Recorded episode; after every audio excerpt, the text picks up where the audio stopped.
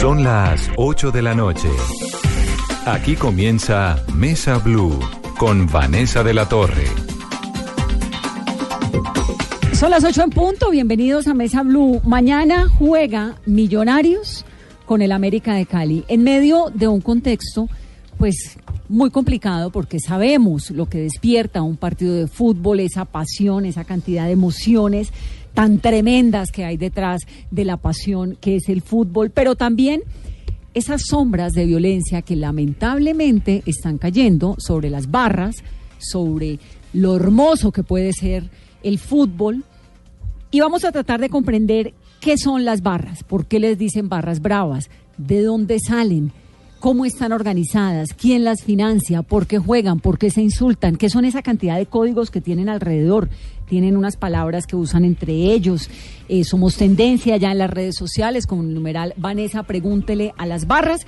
Y vamos a hacer eso, a tratar de comprender qué es lo que hay detrás de esa pasión monumental y maravillosa que tiene el fútbol, pero que muchas veces, como en el episodio del fin de semana anterior, termina convertido lamentablemente en un episodio de mucha violencia. Invitados en cabina, el coronel en retiro, Joaquín Correa López. Coronel, bienvenido.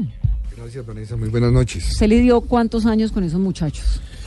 Nomás desde el 91 que empezaron, 94 que se fortalecieron y yo creo que todavía lo sigo. Todavía sigue lidiando, Todavía lo pues, sigo. por lo menos en la cabina. Sí. El coronel fue, es experto en seguridad en estadios y en el manejo de barras populares, fue asesor de seguridad o ha sido durante muchos años en estadios del país y usted estuvo en el 2001 a cargo de la seguridad de la Copa América, ¿no? Sí, yo estuve en el grupo que organizó la, Copa América, los que tuvimos el grave problema cuando nos la suspendieron y posteriormente fortaleciendo la presencia de la seguridad a nivel suramericano para volverla a traer y lo logramos hacer y quedamos campeones. Dígame una cosa, coronel, ¿hoy en día hay más violencia en el fútbol de lo que había antes o es igual? No, desafortunadamente la violencia está tomando los estadios, nos toca combatirla, nos toca eh, generar una conciencia de no violencia en los estadios y crear cultura de las barras, que es lo que nos está faltando.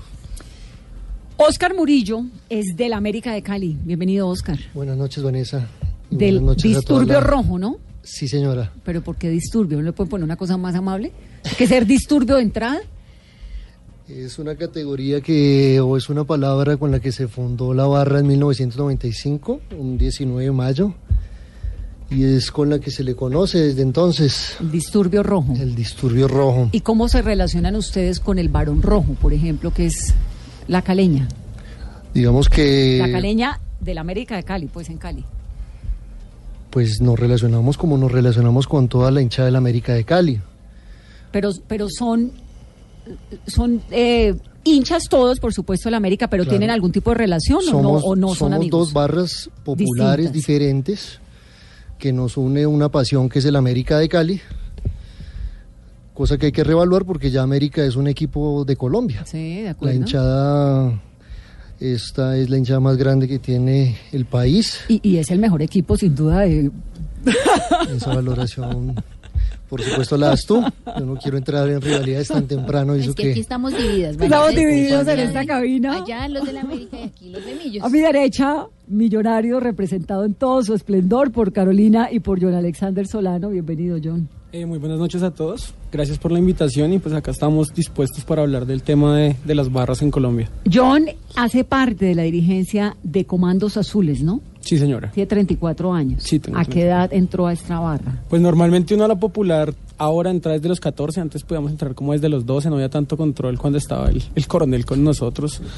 Ahora ya tengo 34 años, llevo mucho tiempo, eh, no siempre he estado en la dirigencia, hago parte de la dirigencia desde hace más, un poco menos de una década. ¿Qué es la dirigencia? Los que mandan. La dirigencia es un grupo de personas que, que dirigen la barra, eh, hacen parte de diferentes lugares de la ciudad de Bogotá, porque pues la, la parte central de nuestra barra se concentra en Bogotá, porque Millonarios hace parte de Bogotá, aunque tenemos más de 100 filiales en todo Colombia y pues alrededor del mundo. ¿Cuántos miembros tiene su barra, Comandos Azules? Eh, miembros activos como tal, no hay más de 500 personas, pero que hacen parte de la barra, que siguen las dinámicas, o se creen comandos porque muchas personas hacen alusión a nuestra barra comandos azules pero no saben cuáles son nuestros códigos, nuestras dinámicas, por qué vamos o por qué no vamos al estadio, cuáles son nuestras las protestas legítimas que tenemos con eh, los dirigentes del club o con los manejos administrativos o por qué nosotros cantamos 90 minutos a diferencia de, del resto del estadio y cómo nuestra protesta pacífica en estos últimos partidos de estar 10 minutos sin cantar ha mostrado la diferencia No, eso de... es todo un código. Exactamente, sí señora. Bueno, les voy a confesar que por supuesto este no es mi mundo, ¿no? Entonces entiendo muy poquito.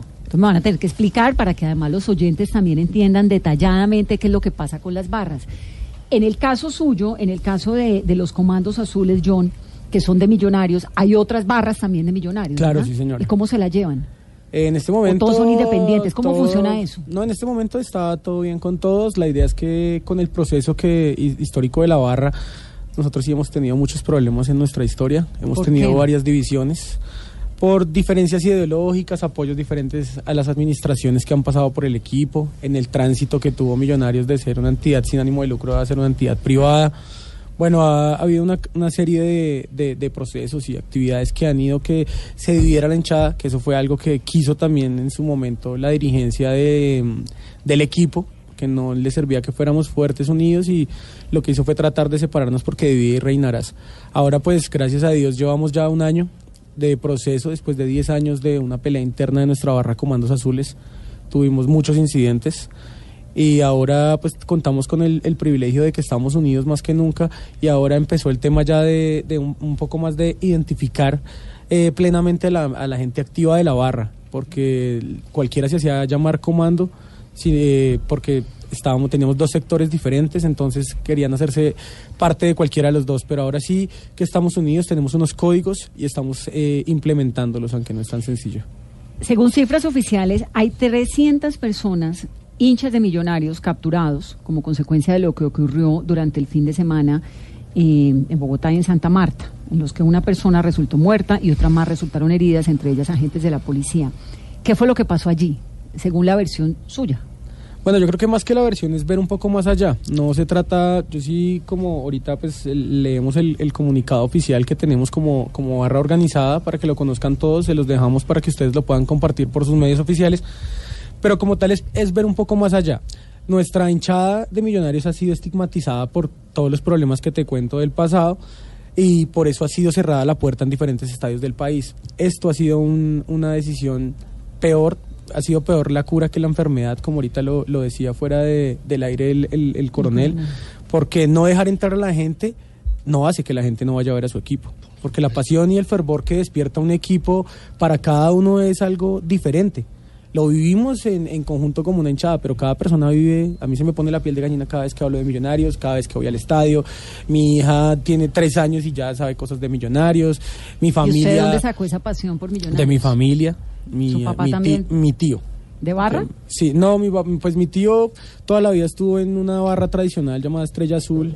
Antes de fallecer, hasta el final, siempre hizo parte de- del equipo y me inculcó esta, este, esta pasión tan, tan bonita, porque es que de Millonarios no se, na- no se hace como de muchos equipos, porque se hicieron con títulos, con vainas, sino nosotros nacimos.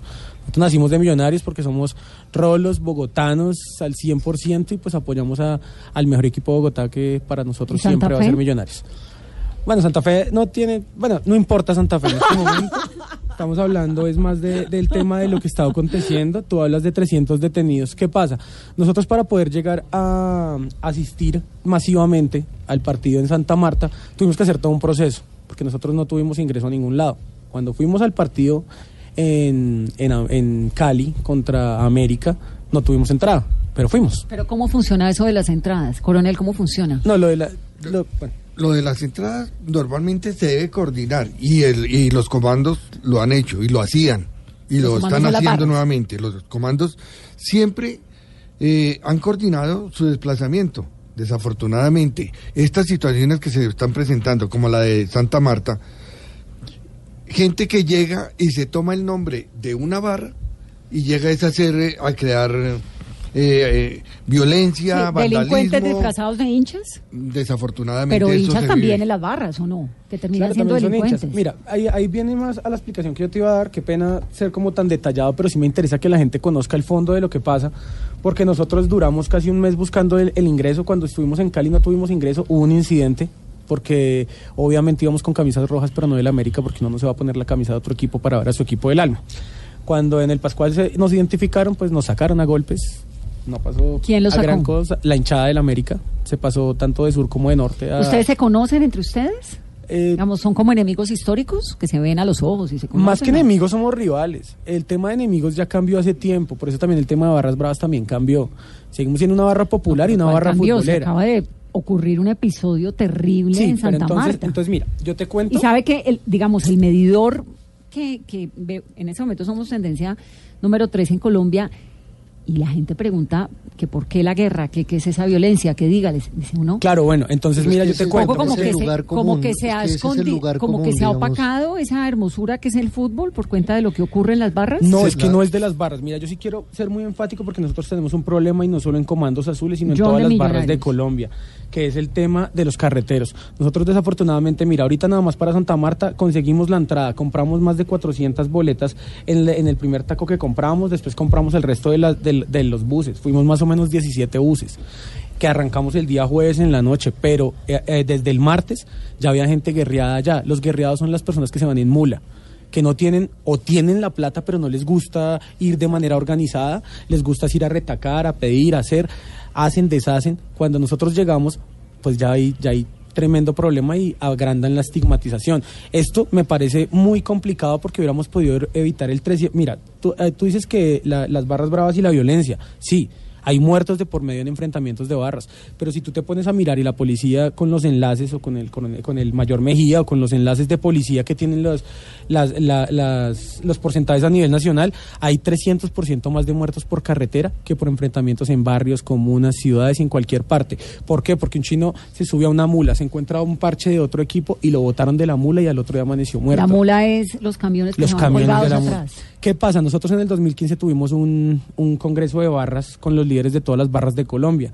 Ese día la policía se comprometió a que iba a existir una aplicación que iba a ser 1, 2, 3 por las carreteras de Colombia, que el código 3 me acuerdo muy bien que nos dijo que iba a ser barristas, iban a detener a la, a la mula, iban a judicializar a las personas, y si hubieran hecho eso, hoy tendríamos menos, más o menos unas 200 Bueno. personas muertas menos, en, por lo menos Voy a, voy a tratar de entender, ya le voy a dar la palabra a eh, Oscar para que hablemos de la América, de la barra de la América, pero quiero un poco entender el fenómeno social, lo que significa pertenecer a una barra, por qué en Colombia hay este movimiento tan fuerte de las barras, cómo entró. Entiendo que lo heredamos de Argentina, pero ¿por qué, por ejemplo, los hooligans en el Reino Unido lo pudieron controlar? ¿Por qué cuando hay un partido del Real Madrid y del Barça en España no ocurre lo que ocurre acá?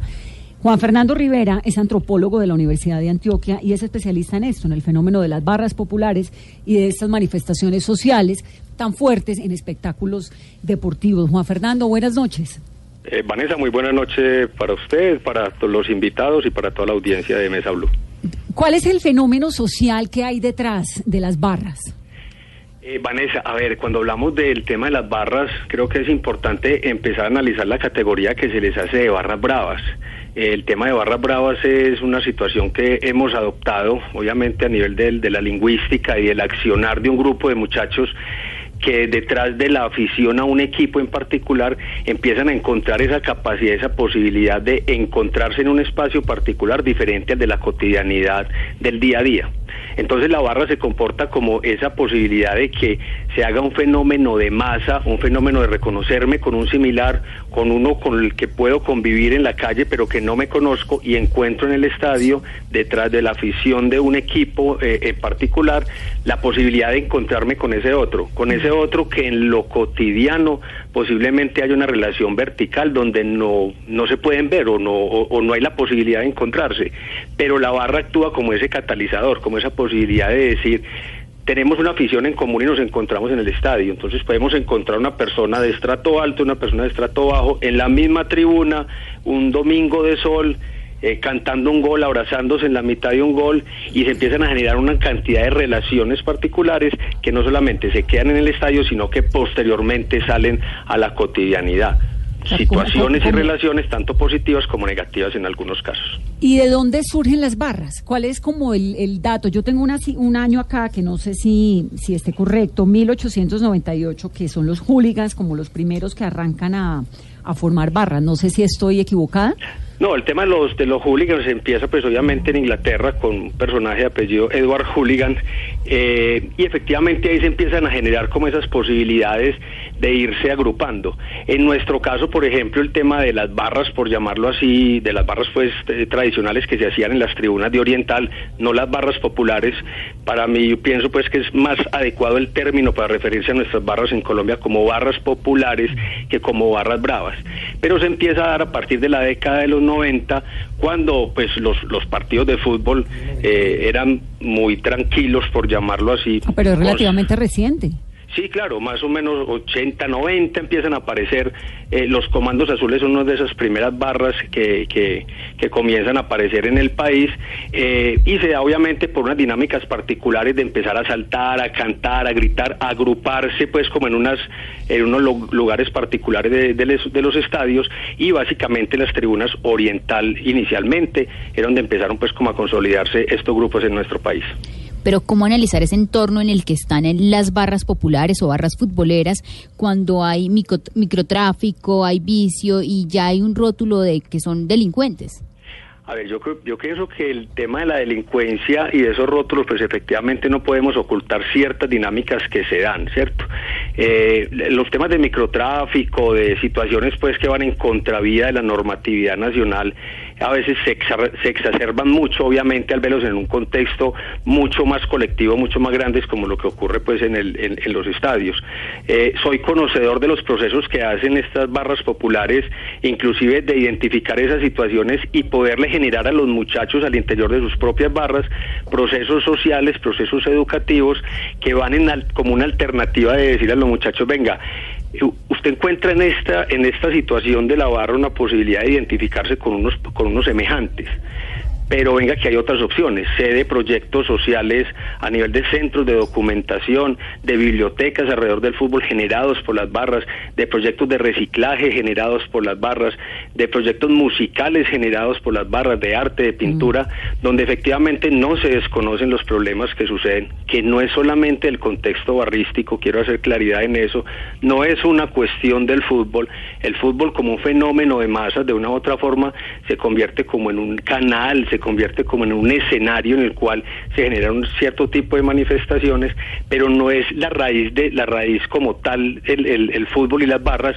lo que genera estas situaciones. Entonces, ¿qué vemos es? vemos situaciones de, de microtráfico, vemos situaciones de violencia, vemos situaciones condenables obviamente por la sociedad en diferentes escenarios diferentes eh, alternativos pero que no necesariamente es el fútbol que yo creo que es un problema social Pero- es un pro- sí, Pero sí. son igual de, de, tienen episodios igual de violentos en Bogotá, en Cali, que en Buenos Aires, que en Costa Rica y que en otras ciudades del mundo. Sí, sí, es un fenómeno generalizado y muchas veces, eh, como digo, se exacerba por los medios de comunicación. No estoy diciendo que sean culpables, creo que hay que, mirar una cuestión estructural. Hay diferentes actores que tienen que ver con el tema del fútbol, con la violencia en el fútbol, hay muchos actores, pero es una situación que obviamente constantemente se da. En los partidos, en los mundiales, por ejemplo, uno ve los, los aficionados de países como Italia, como Inglaterra, eh, con peleas campales en los diferentes estadios en países europeos donde se da. A veces no nos llega esa información, pero efectivamente todavía se siguen presentando. Es decir, hoy en día es el fútbol ese canal a través del cual se representa y se genera. Pero creo que hay situaciones coyunturales y estructurales de la sociedad que hay que darle la posibilidad pues como de lectura para que efectivamente podamos decir cómo identificar la situación y cómo afrontarla. En el país en el país tenemos una posibilidad enorme. Yo he participado de encuentros de los barristas. Nadie lo creería. Y pensamos que las barras son violentas y se matan pues y se ven. Pero se encuentran los muchachos y debaten los muchachos con respeto, con altura, con fundamentos académicos inclusive. Y tenemos un instrumento como el Plan Decenal de Seguridad, Comodidad y Convivencia en el Fútbol, que creo que estamos en mora de implementarlo. Juan Fernando, ¿por qué bravas? ¿De dónde sale ese término bravas? Entiendo que son barras populares, etcétera, pero ¿de dónde sale el, el, bravo? Yo creo que es un término que se ha acuñado eh, por las dinámicas que se dan de, del, del, del conflicto y de la guerra materializada que se puede desarrollar regularmente posterior a los partidos de fútbol y en escenarios diferentes a los estadios. Eh, en Argentina, por ejemplo, en, en, el sur del continente, eh, estas barras hacen parte inclusive de decisiones estructurales y grandes de los clubes. Aquí en Colombia no podemos decir que tengamos clubes. De pronto el Cali, de una u otra forma, tiene una dinámica particular donde, donde son los socios pues, los que toman las grandes decisiones, pero en Colombia son equipos que son propiedad de, de, de, grupos empresariales, de una o dos personas particulares, y en estos países las barras inclusive tienen decisiones sobre eh, elegir y mover los presidentes de los mismos clubes, lo cual es obviamente tiene una retribución, una contraprestación a nivel económico, pues y otras acciones que sean. Yo creo que les hemos denominado barras porque, pues, o, barras bravas, perdón, porque pues obviamente es una dinámica que en el país en la década de los 80, 90 eh, no se presentaba y empezaban muchachos a brincar, a saltar con unas coreografías, pero también a generar situaciones, pues, eh, o se generaban situaciones a las afueras de los estadios. Quiero aclarar, no necesariamente cuando hay problemas afuera podemos decir quién, con... con... barras. Que quien corretea quien que quien hay un problema es, es, de la barra brava. Puede ser una persona de las tribunas occidentales inclusive en gran parte de los países de los de los estadios perdón. Y per... se generan problemas afuera no necesariamente de las barras populares. Pertenecer a una barra brava se vuelve un estilo de vida Pertenecer a una barra popular, sí, se convierte en un estilo de vida. Porque como decía ahora, se generan inclusive dinámicas que van más allá del partido de fútbol. Es que el partido de fútbol tiene tres momentos, un antes, un durante y un después. Nosotros a veces solamente miramos el durante, pero preparar un partido, y no lo prepara solamente los equipos cuando están en concentración, no lo preparan solamente los árbitros cuando son designados, ni los medios de comunicación cuando empiezan a recopilar la información. Las barras preparan un partido, pero el partido no se acaba cuando el árbitro pita al final. El partido sigue para las barras y muchas veces se encuentran y terminan los partidos o cuando se tienen que desplazar. Se convierte en un estilo de vida completamente, eh, eso es completamente cierto, se puede analizar y se puede dar línea, pues obviamente investigativa y académica sí. alrededor del mismo. Ya vamos a hablar con Oscar y con John para que nos expliquen eso, lo del estilo de vida, de cómo es pertenecer a una barra. ¿Por qué el fútbol despierta esto? Es decir, ¿por qué las barras están en el fútbol? ¿O hay barras también eh, populares y bravas en, no sé, en la natación, en el baloncesto? Vanessa, es que el fútbol para jugar fútbol no se necesita nada. Nosotros vemos que en ciudades, por ejemplo, acá como Medellín, se juega en las lomas, en las calles, en los barrios populares. En la costa se juega en la playa, o se juega en calles, o se juega en potreros. No se necesita un balón. Muchas veces se coge una lata y se estripa y con eso se juega, o se arma algo con trapos, se ponen dos piedras o las camisetas para identificar los arcos y para poder jugar. Entonces es la popularidad de este deporte, es un deporte completamente popular donde acceden cualquier persona en cualquier estrato. No se necesita, para jugar béisbol necesitas un bate, para jugar baloncesto al menos una canasta, voleibol una malla. ¿Qué necesitamos para jugar fútbol? Una cancha y unos amigos ni siquiera una cancha, por eso te digo, la playa es un escenario. Sí. Las calles empinadas son escenarios para jugar fútbol. Un potrero, un pantanero, cualquiera de estos escenarios Sí, un par de marcas no sé. para hacer una cancha improvisada y, y, listo. Sí, dos maletas, dos camisetas del equipo que le toca quitarse la camiseta, las ponen y ahí juegan. Hay, obviamente hay que hacer diferencias en lo que eh, Johan Wisinga, por ejemplo, llamaba dentro de un libro que se llama El Homo Ludens, eh, la diferencia entre el juego y el deporte. El deporte es la profesionalización del juego y el juego hace parte del ocio, esa posibilidad, esa capacidad de interactuar con los demás y de poder obviamente alrededor de una actividad deportiva y lúdica generar procesos de socialización. Juan Fernando, gracias. Vanessa, con todo gusto, un saludo a todos, eh, a todos en la mesa y bueno, que sigamos analizando estas situaciones, ojalá podamos tener más espacios como estos, no alrededor de situaciones como las que suceden ayer, sino desde otros análisis y desde otras posibilidades que se generan inclusive desde las mismas barras. Exacto, Cosas muy positivas. Tratar un poco de comprender lo que ocurre, ¿no? Y, y eh, Juan Fernando Rivera es antropólogo, como les contaba, de la Universidad de Antioquia, tiene varias publicaciones, el partido de fútbol desde una mirada sociocultural, el fútbol fiesta, guerra simbólica y guerra materializada, el árbitro entre el odio y la necesidad. 824, vamos enseguida a desglosar todo esto, cómo es el estilo de vida, cuáles son los códigos. qué hay que hacer, cuáles son las propuestas y las soluciones. 824, volvemos en momentos.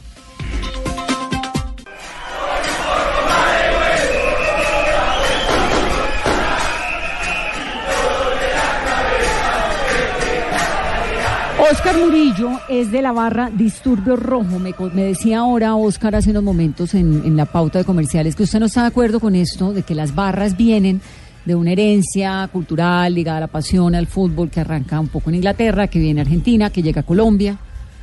Sí, pues digamos que por supuesto yo no desconozco esa historia y esa tradición futbolera sin duda, pero digamos que lo que me preocupa es que todas las explicaciones sobre las barras se realizan desde ese lugar, como si las barras en Colombia fueran una mera imitación de un fenómeno que llegó del extranjero. Y como esa es la visión, la consecuencia de esa visión es que las, autoriza, las autoridades han buscado replicar modelos extranjeros para tratar de, De dar cuenta de un fenómeno social, que eso fue lo que tuvimos con este señor nefasto, que por fortuna se fue, aunque uno nunca sabe como el- ¿Cuál señor nefasto? Este eh, Perdomo, el anterior presidente de la I Mayor, que buscaba era traer modelos eh, extranjeros con el criterio que había que penalizar a todos los barristas. Digo que puede ser peor, la- las cosas siempre pueden ser peor porque no sabemos si este señor Vélez, que está ahora en la presidencia de la mayor, nos traiga mejores cosas. Yo no soy muy optimista frente a eso, pero esa es la consecuencia de creer que las barras son una simple imitación o una copia de algo que se trajo Pero más que, de más que una imitación, lo ve uno, y no o se tal ve lo- las características propiamente colombianas. Digamos, lo que yo, lo que yo un poco entiendo es que hay, hay unos modelos que han funcionado en algunos lugares del mundo para frenar la violencia, coronel, y que entonces acá pues los tratan de aplicar, ¿no?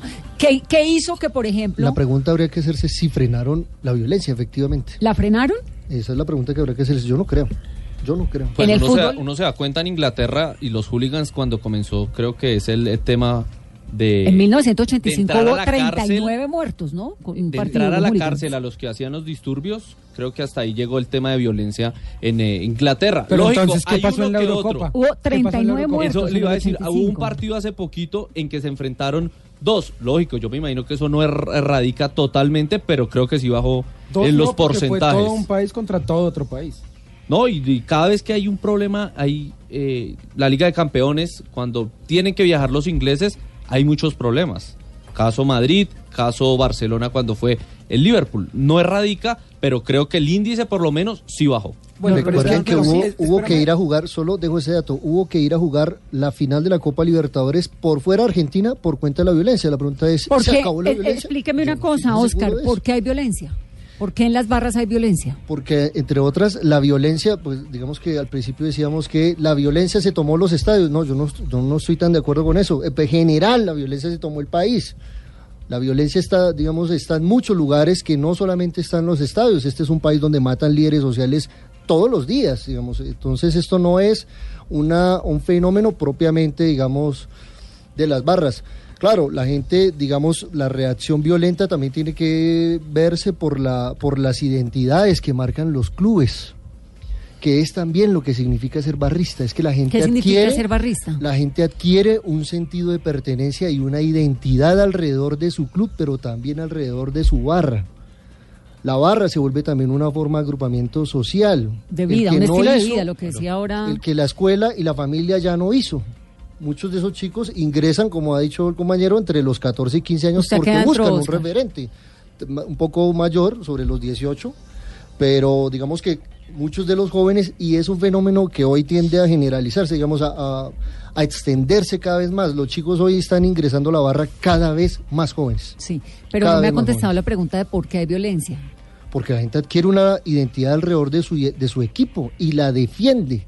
No, pero es Y que la cree que violencia, la- mira, la violencia viene es desde nuestro yo tengo país. una identidad. Es que mira, mira, porque es que tú estás, tú estás generalizando y aquí la idea no es generalizar, porque la violencia, entonces la violencia viene desde los partidos políticos azules y rojos que se mataban no, por eso. no, pues No, estamos de acuerdo. Segundo, No, yo no estoy generalizando, yo lo que quiero es tratar de comprender, o sea, realmente yo soy una hincha Sí. furibunda de un equipo y me fascina y he ido también allá al Pascual Guerrero con la barra y digamos lo entiendo, estoy tratando de, pero pero pues estoy tratando como de comprender por qué, porque indudablemente le hace un montón de daño al fútbol colombiano, ¿no? Claro, Este y- y fenómeno. otra- El hecho y- de que después de un partido tengamos que reportar una noticia como la del fin de semana, o el hecho de que mañana entonces juega Millos y América y todo el mundo así con el pelo parado esperando a ver como que cuidado. Pero, pero esa violencia podría al- evitarse, al pero esa violencia podría evitarse. Desafortunadamente la violencia es el problema social que está viviendo el país. Sí, de acuerdo. y nosotros lo estamos llevando a las barras. O sea, lo generalizamos mucho con las barras y ese es un grave error. ¿Por qué? Porque es que las mismas autoridades están est- estigmatizando a todos los barristas a nivel país. Entonces, que los señores de la América no pueden entrar a Bogotá, que los señores de Millonarios no pueden entrar a, a Cali, que los de Cali no pueden entrar a Medellín. Ese es, Eso es nefasto. ahí empieza uno de los graves errores que se están cometiendo con los barristas. ¿Por qué? Porque es que el fútbol es pasión y así como es pasión, se debe aprender a convivir con el rival. Pero, o si no juguemos nosotros solos. por ejemplo, vamos al caso puntual de ayer, con culpa o sin culpa de los de Millonarios. ¿Usted cree que la autoridad va a volver a dejar entrar a los de entonces yo le digo una- Millonarios? no, yo una solo cosa, con ese ejemplo, es que- no, no, es que No, nunca los dejó voy a entrar. contestarle con el Sí, ejemplo que porque nunca los dejó entrar. Sí, Entonces vamos a hablar de lo que es. Sí, pelea. La cuestión es la siguiente. Hay, nosotros fuimos más o menos 2.300 personas a la tribuna. Tú hablas de 300 detenidos. Hay, eh, de, de las personas que fueron de los carreteros que tuvieron el problema en la mañana el día, el día sábado son máximo 100 personas que estuvieron detenidas e individualizadas porque la mayor dice que los va a individualizar. Pero entonces yo te pregunto, por 100 personas que van a individualizar, los De estigmatizados 2.200, todos los demás. otros Todos los otros 2.200 ¿qué? 2.300. Ahora yo le digo a usted una cosa, nosotros jugamos el sábado, pero nosotros fuimos 17 buses y volvimos el lunes. John, John, dígame una cosa. espérame. Pero cuando nosotros volvimos al Rodadero o a, a Cabo Tortuga o a cualquiera de las nueve playas donde los diferentes buses de, de nuestra organización se repartieron, porque nosotros sí somos organizados y no íbamos a ir los 2.000 a un solo lugar porque sabemos que eso es, una, una- una- es posibilitar la violencia, que es lo que hoy en día están haciendo las autoridades. Porque mira, yo tengo una cosa, si a nosotros nos dan entrada a todo lado, no hay muertos. Pero si no nos dan entrada, siempre hay un muerto, fecha tras fecha, Pero a de ver, a ver, cualquier a ver, un segundo, un segundo que necesito que entender, un momento, un momento, necesito entender una cosa. Adentro de las barras, ¿ustedes saben quiénes son los violentos?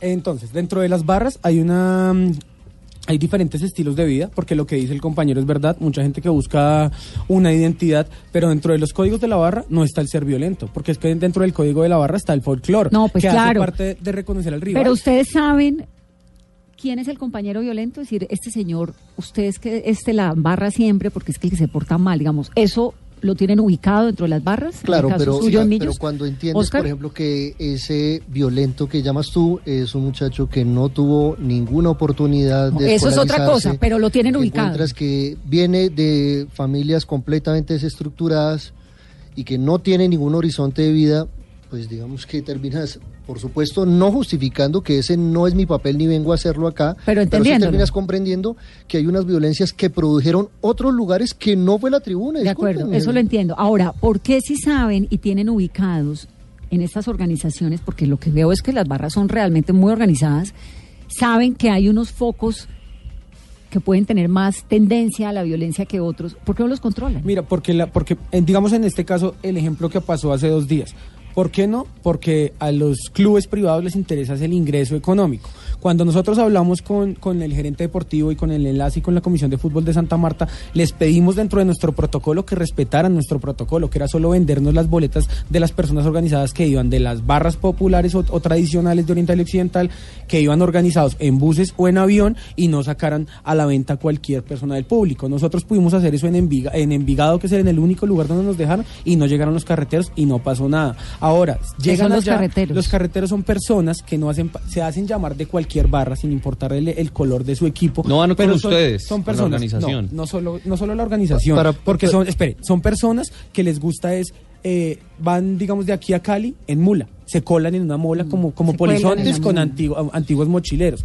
¿Qué pasa? Cuando un chino no está en sus cinco sentidos, porque ellos sí no están con códigos de nada y echan pegante, pepas, bazuco, etcétera, y se van a subir a una, a una mula y no alcanzan y, lo- y les espichó la cabeza una mula, hay muerto un hincha de millonarios. Entonces la- la- los medios, por el desconocimiento, eso no está mal desconocer, pero estaría muchísimo mejor. que Nosotros somos respetuosos del- trabajo periodístico, de hecho yo soy publicista, pero sería muy bueno que indagaran un poco más antes de entrar a señalar. Pues estamos aquí haciendo el ejercicio. Sí, No, claro, y por Y eso, por eso estamos estamos acá. Yo creo que por eso estamos acá y aceptamos con convicción el tema de haber venido hoy. Pero digamos, mira, si nosotros nos hubieran aceptado eso, no hubiera entrado cualquier cantidad de personas. Segundo, Lo hay que, que lo ver que la no entiendo es lo de las boletas que me estás insistiendo mucho. Que, No, lo de las boletas. que si les dan las boletas, o sea, porque les tienen que regalar las boletas. No, para nada. Vuelvo O y por te, lo menos te- no o, o sea, mira, el tema de las boletas, no porque en ninguna en ninguna barra regalan ni dan prebendas hace más o menos unos 5 o 6 años que desde desde presidencia se dijo que no se podía volver a hacer, desde la de mayor, bueno, etcétera. Y que iban a lo que yo me y refiero con lo de las boletas es que solo le vendan boleta a la persona que va a ver fútbol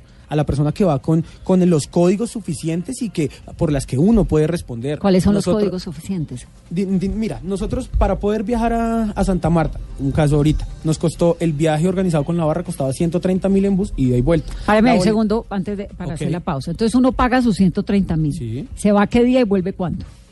Dependiendo del- de la distancia El del... del Bueno, en de este semana. caso para Santa Marta, Santa. Marta. salieron el jueves por la noche. Bueno, pero es que Santa Marta es un, es un lugar Es un diferente. viaje de 12 porque horas. Es un viaje de... No, además, es 14 playa. horas. Y es paseo. Quiere quedarse también. Ah, Pero haga paseo, sí. Por ejemplo, el de acá, América- ir a Cali, ir a pues. Cali, ir a Cali El jugamos... partido de la América fue, en, Sema- en semana, fue en Semana Santa, entonces la gente duró toda la semana ya. Exacto. Pero un partido normal, Un partido normal, que es un sábado. Eh, si el partido es el sábado, salimos el viernes en la noche. Llegamos cuatro o cinco horas antes del partido a hablar con, en el caso, digamos, en Cali con Valencia, que es el enlace de policía. Él nos ubica ya en un, en un corredor a donde dejan todas las personas del equipo visitante metidas en ¿Cuántos el mismo buses lugar. viajan?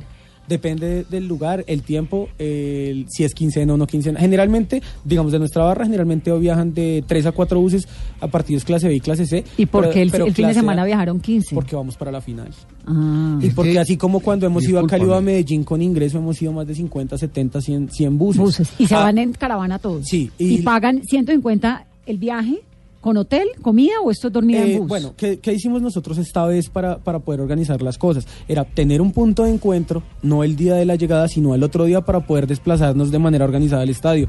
Al otro día pasó lo de los carreteros, que fue el problema este que hubo en la playa y todo. Mm. Nos llamó el, el- el intendente de la policía, que es el enlace de barras de allá, que es Romero, y nos dijo, ya no se reúnan en el rodadero. Hicimos caso, no nos reunimos en el rodadero, nos vimos en el estadio. Pero oh, magnífica sorpresa que cuando la gente llegó al estadio no había policía para requisar, habían seis policías para más o menos dos mil personas.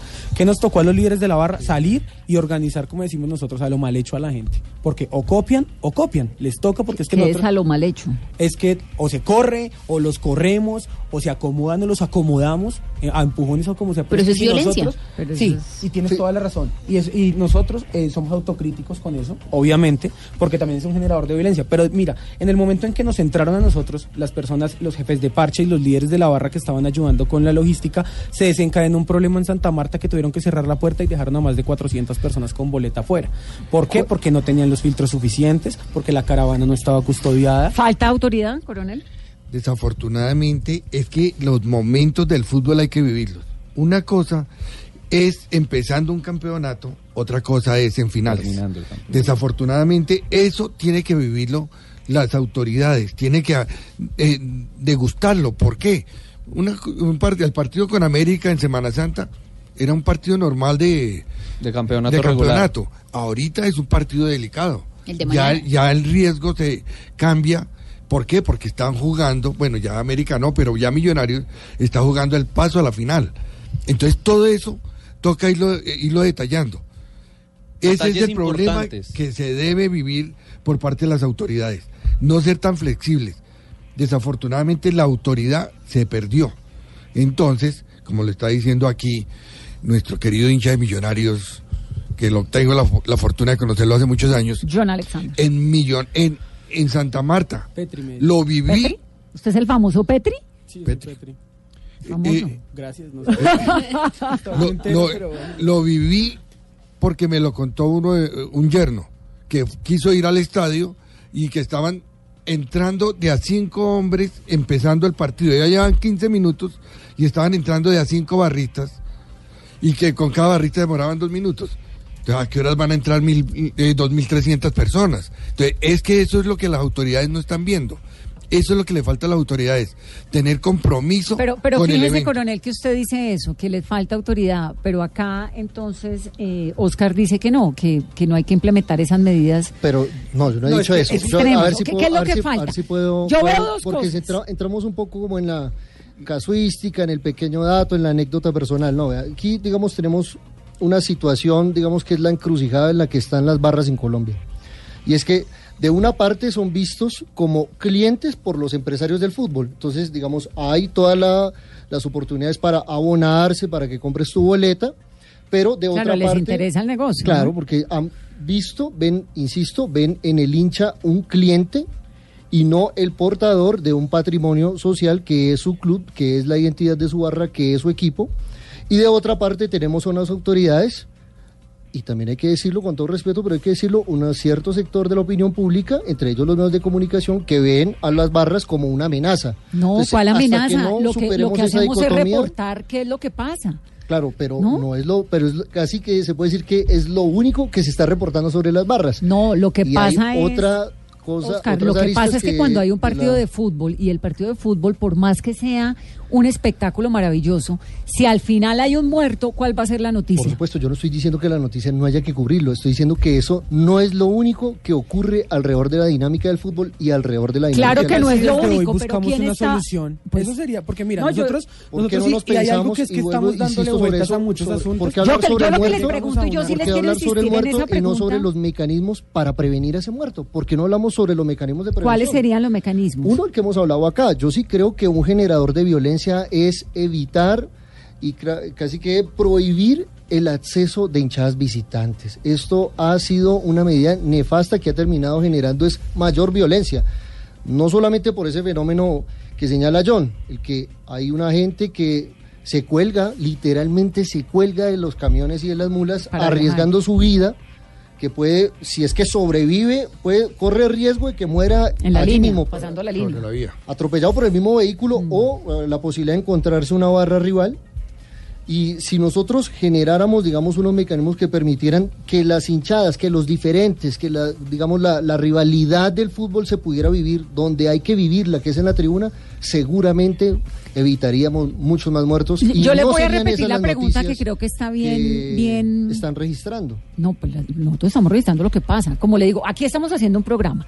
Entonces, en este momento, pues estamos en el programa. Si llega a pasar algo y hay una tragedia, pues la noticia es esa. Es decir, cuando hay un partido de fútbol, por más emocionante, por más ganas, por más hinchas, por más rojo, por más lo que sea, cuando hay un muerto uno dice, bueno, No, Los disturbios tapan el pero resultado claro, del partido. que es, que es, bueno que muy lamentable, o sea, eso que es muy, natural, muy hace parte de lamentable. su profesión respetable, pero mira, ahorita ya, ya, no podemos Respóndanme la pregunta de la violencia que no me la han Bueno, pero contestado espérame, ninguno de los te- dos. ¿Por te- qué si las barras saben y tienen identificados Los violentos. a los violentos, por qué no los controlan? No, mira, es que no es de controlar, porque, y nosotros, digamos, en mi, en mi barra nosotros no estamos detrás de cada persona a ver cuál es el fenómeno social que lo rodea, pero si hay una persona que identifican, hay una cosa que se llama individualización. Entonces, mira, ¿qué es lo que nosotros, y a lo que yo quería llegar, y es a, a ser propositivos? Acá la idea de nosotros es poder sacar adelante el espectáculo del fútbol de la mejor manera. Hay una cosa, es, lo primero es el tema de, de, de ver cómo las autoridades aplican las, las estrategias o las herramientas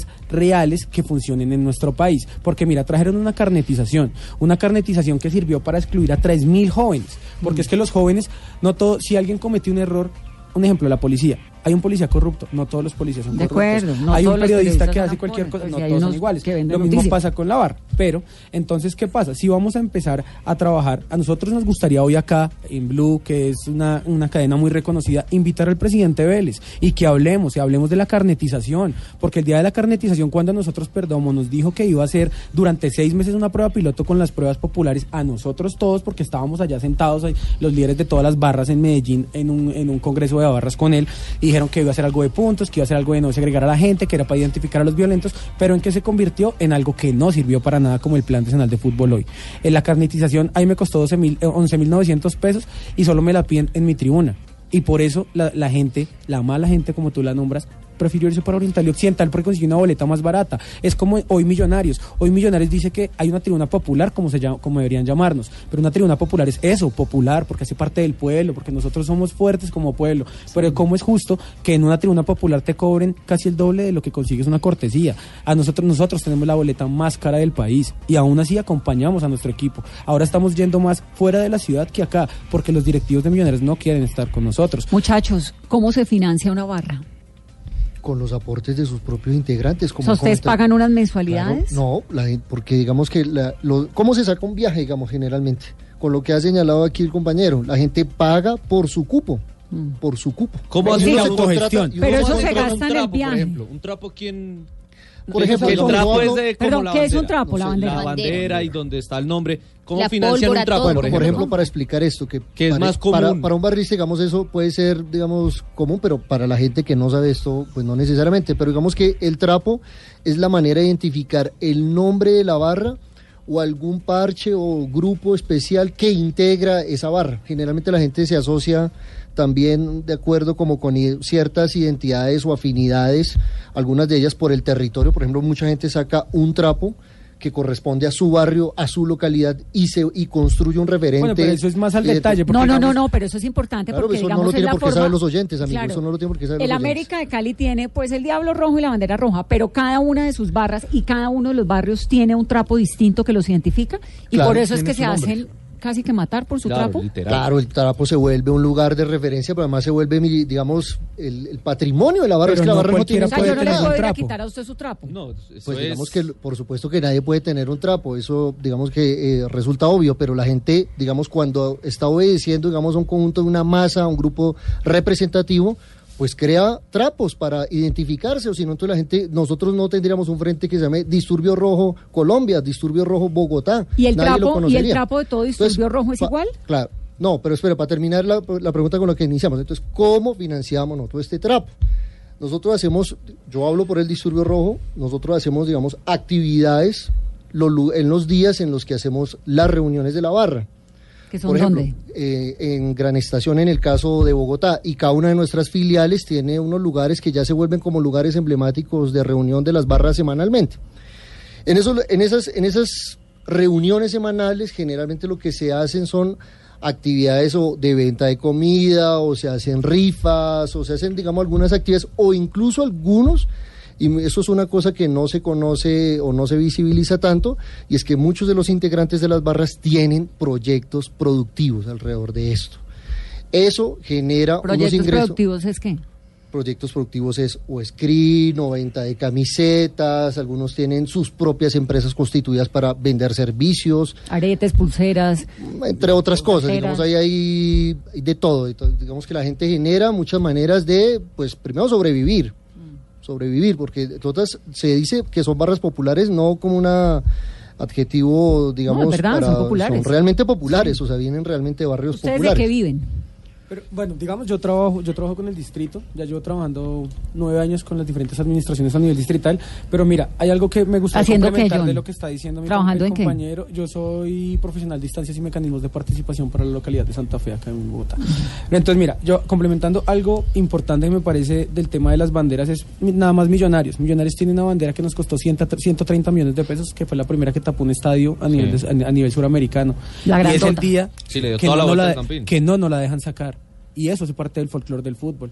¿Y qué pasa? Nosotros como comandos azules nos sentimos violentados y la idea acá es no, no seguir posibilitando la violencia. porque ¿No la nos- dejan sacar qué? ¿Por lo que pasa no, debajo de ¿por esa qué? bandera? Porque nosotros después de 25 años que tuvimos un asentamiento en una tribuna popular, que es la tribuna popular lateral norte, a donde creamos una serie de dinámicas culturales, artísticas y futboleras, porque nosotros somos una cultura futbolera, homenaje a un compañero que cayó hace un tiempo que es Cope, eh, tuvimos adelante, sacamos adelante muchos procesos y obviamente cuando el derecho a la, le- a, a la, a la legítima, bueno, tener derecho a la legítima protesta es algo no- natural. Y si uno no está de acuerdo con que el equipo no gane, puede protestar sin llegar a hechos violentos, puede hacerlo de manera pacífica, pero cuando Es que a, los, a, lo- a los directivos no les gusta, entonces hoy digamos acá me gustaría poderle decir al presidente Camacho que se siente a hablar con nosotros, nosotros no queremos nada regalado. Nosotros no queremos que nos dé nada, ni que nos obsequie, ni queremos nunca perjudicar a nuestro equipo. Para nosotros nuestra razón de ser y nuestra vida es millonarios. Yo puedo ser publicista, puedo trabajar en el distrito, tengo muchos compañeros que trabajan en diferentes cosas, desde un cotero hasta un profesional que tiene una multinacional y hace parte de nuestra barra.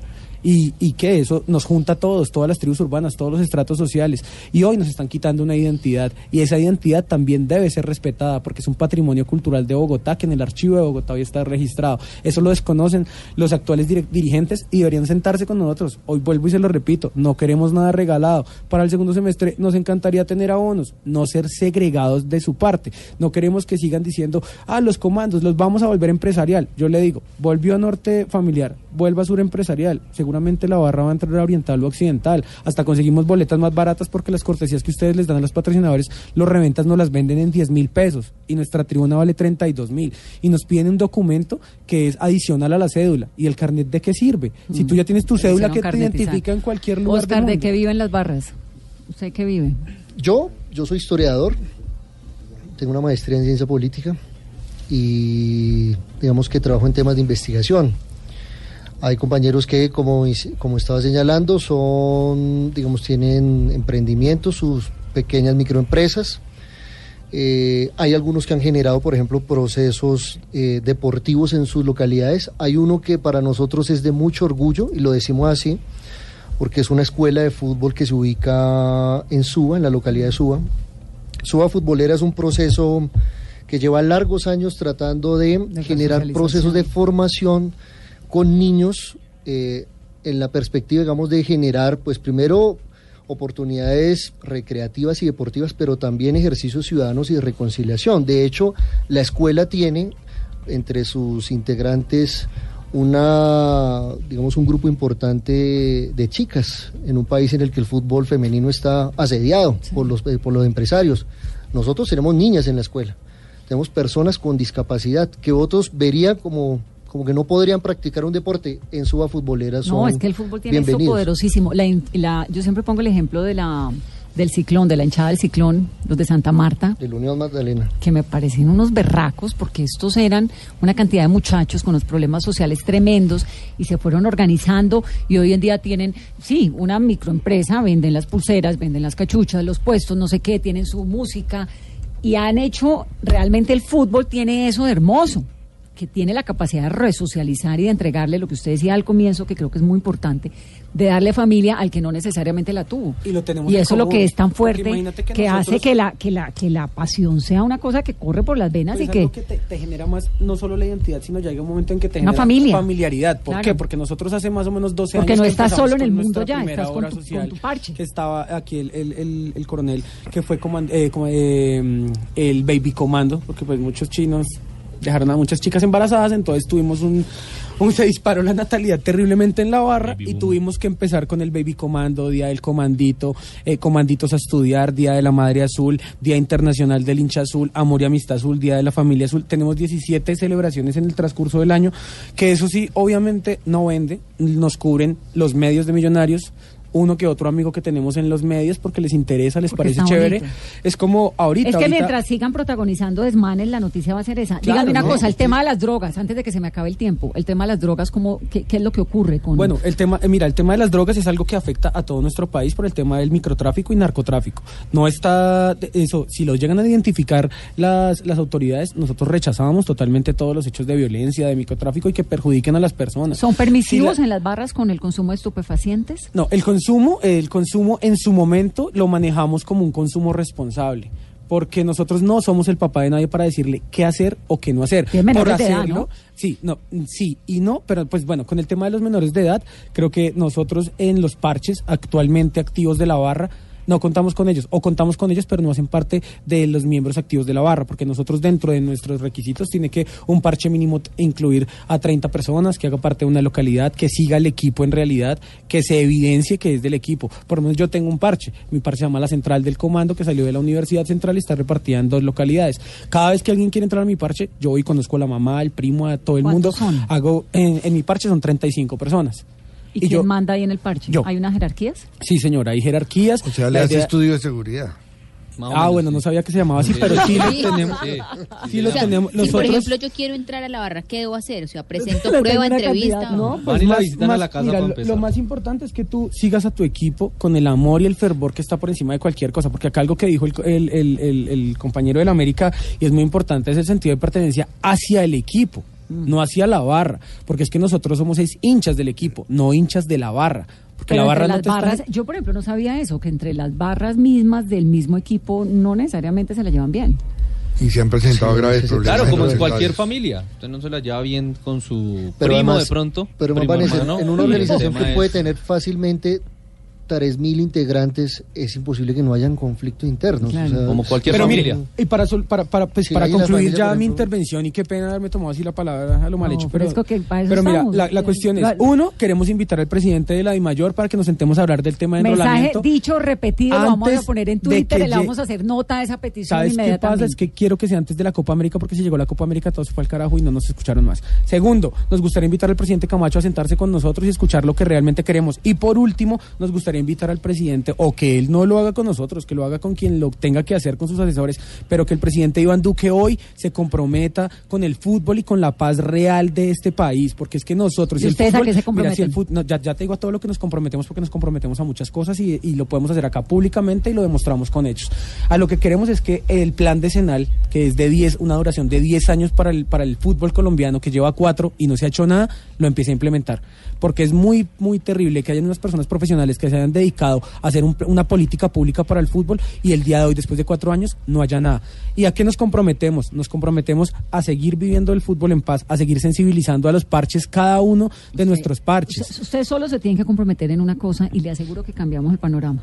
¿En qué? En que los que se portan mal, pues hay que controlarlos. ¿Cómo? Pero no mira, sé, eso no, es allá adentro tú lo lo sabrán. acabaste de decir y lo dijo el compañero con, con la respuesta y te lo acabo de decir yo. ¿Cómo se identifica? Individualización.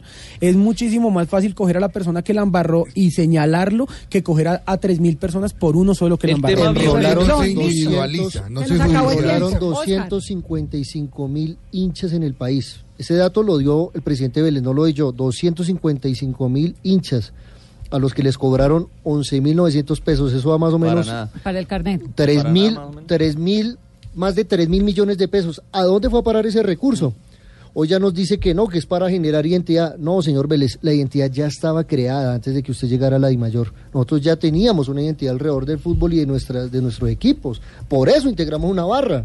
No, no, ne- no necesitamos el carnet para que nos identifique tema- como Bueno, el nos tema vemos mañana en el estadio. El tema biométrico, si me permite rápido, ¿sirve o no sirve, coronel? Coronel. Esa prueba que se hizo en El Bogotá, tema tres biométrico- capturados, El tema de biométrico sirve, porque prácticamente está identificando a todas las personas que están entrando al estadio y es una forma de ejercer control. Es que la, el ba- la, la barra a veces es un desfogue social y ese es uno de los graves problemas, que nosotros no podemos ir a tener un comportamiento de masa, a, a veces irregular o violento, por el solo hecho de que estamos generando o apoyando un equipo. Es hasta más efectivo el biométrico que el carnet, porque si, saca una- si mañana sale la lista la de mayor de los 300 detenidos que tú mencionabas, ¿cómo van a hacer para que no entren sí. al estadio? Abriendo Si en cambio tú llegas con tu biométrico y, Y no hay forma que te van a ni Y si forma. está el Se me acabó el tiempo, coronel, gracias. Oscar, John, gracias. A ti, Vanessa, por ¿Quién, invitarnos quién, también. quién gana mañana? A ustedes muchas gracias, obviamente vamos a ganar nosotros, vamos por la Es hora- es hora 16 que con todos en los poderes también. y... A la cual vamos a entrar a pesar de que no haya autorización. No, pero que se esa amenaza, Oscar. Estamos No, en porque- una onda. No, no, me no, acaba no, el no. programa, así que me toca hacer otra hora más. No, porque ¿Qué los hinchas, eso? por eso, por eso. y- Estamos haciendo un pacto de no agresión. haciendo la invitación a que haya apertura de fronteras, no solo en el Campín, sino en todos los estadios del país, pero a los cuales a a quisiéramos estar, pues, a los cuales también quisiéramos que ellos fueran al Pascual Guerrero si no se presentaran malos incidentes como los que se presentaron. Pues, mire, en la vida si uno, hubiese una en la vida uno se porta bien y la puerta se le va abriendo. Hay noticias importantes a esta hora. Morito, Jesús Santrich. Sí, señora. Fue citado a indagatoria por la Corte. Ya la vamos a ampliar con Juan Esteban Silva en, En el- Voces y Sonidos. sí, y también, Carolina, el artículo del país que le está dando la vuelta al mundo hasta ahora. Vanessa, sí, nuevos documentos que ha revelado el país de España que involucran al comandante del ejército Nicasio Martínez y lo vincula cuando él estuvo al mando en dos batallones con casos de falsos positivos, una masacre de indígenas y un caso de violencia sexual. Noticias, vienen voces y sonidos. A ustedes que tengan una muy feliz noche. Mañana partido, hacerle fuerza pues al que les guste, ¿no? Pero sobre todo a portarse bien. Feliz noche.